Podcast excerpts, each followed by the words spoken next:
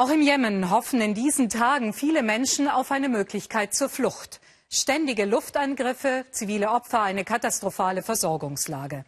Während die Militärkoalition unter der Führung von Saudi-Arabien die Stellungen der Houthi-Rebellen bombardiert, erstarkt im Jemen gleichzeitig Al-Qaida. Dem jemenitischen Kamerateam des ARD-Studios Kairo sind jetzt Aufnahmen in der umkämpften Hauptstadt Sanaa gelungen. Volker Schwenk über ein Land in Auflösung und Jemeniten, die im Ausland gestrandet sind. Das Telefon ist immer griffbereit. Die Familie im Jemen könnte ja anrufen. Walid und seine Freunde studieren in Kairo Finanzwissenschaften und Politik. Neuigkeiten von zu Hause. Walids Vater war am Telefon. Alles in Ordnung daheim. Die Bombenangriffe sind weit weg. Vergangene Nacht haben die Kämpfe das Viertel erreicht, wo meine Familie lebt, berichtet Aisa. Sie sagen nur, es ist alles okay bei uns. Meine Familie versucht, alles vor mir zu verheimlichen, damit ich mir keine Sorgen mache, sagt Said. Sie bleiben die ganze Zeit im Keller, erzählt Walid, falls irgendwo in der Nähe etwas einschlägt. Facebook, Internet, arabische Nachrichten. Wir können uns auf nichts mehr konzentrieren, sagt Walid. Wir können nicht zurück, es gibt keine Flüge, nichts. Und die Familien wollen auch gar nicht, dass wir kommen. Es sei alles viel zu gefährlich.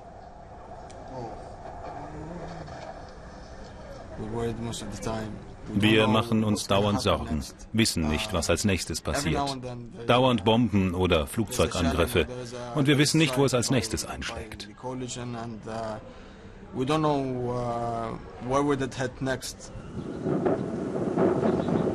Sana. In den letzten Tagen gab es mehr Luftangriffe als je zuvor, berichten Anwohner. Die Koalition unter saudischer Führung greife nur militärische Ziele an, Camps und Versorgungsrouten der Aufständischen, Konvois mit Waffen, Panzer, Raketenabschussanlagen. So heißt es offiziell. Ein moderner, präziser, ein sauberer Krieg. Die Realität in Sanaa sieht anders aus. Die Koalition attackiert auch Tanklastwagen. Sie waren in der Nähe, als ein LKW mit Treibstoff explodierte. Das Flugzeug hat uns beschossen und die ganzen Menschen sind verbrannt. Wir verurteilen diese Verbrechen Saudi-Arabiens. Aber wir sind eine Nation, die Märtyrer liebt. Opfermut und verlassene Krankenhausflure. Viele Ärzte und Pfleger kamen aus dem Ausland und sind geflohen. Jemens Gesundheitssystem heillos überfordert. Wir haben hier vor allem Patienten mit Brandwunden, jede Menge. Bei uns im Krankenhaus ist die einzige Abteilung für Brandverletzungen und plastische Chirurgie in Jemen. Deshalb kommen die meisten Verwundeten zu uns, jeden Tag 10 bis 13 Opfer.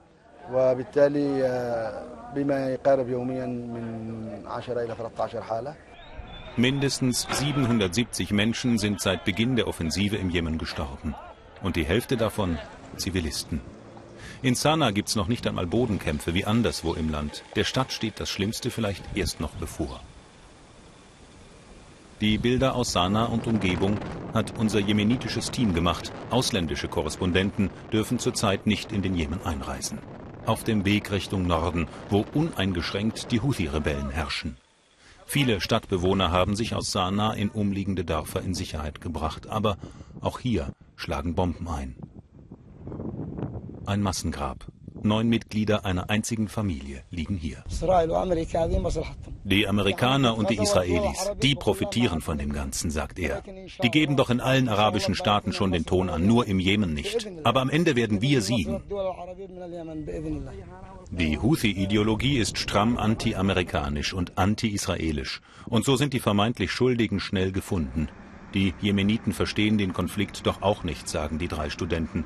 Und so vertiefen sich im Land gerade die Risse. Es gibt keinen Weg zurück. Das Land wird immer tiefer gespalten. Die Menschen wollen nichts mehr miteinander zu tun haben, wenn sie unterschiedlichen Konfessionen angehören, zum Beispiel Schiiten oder Sunniten sind.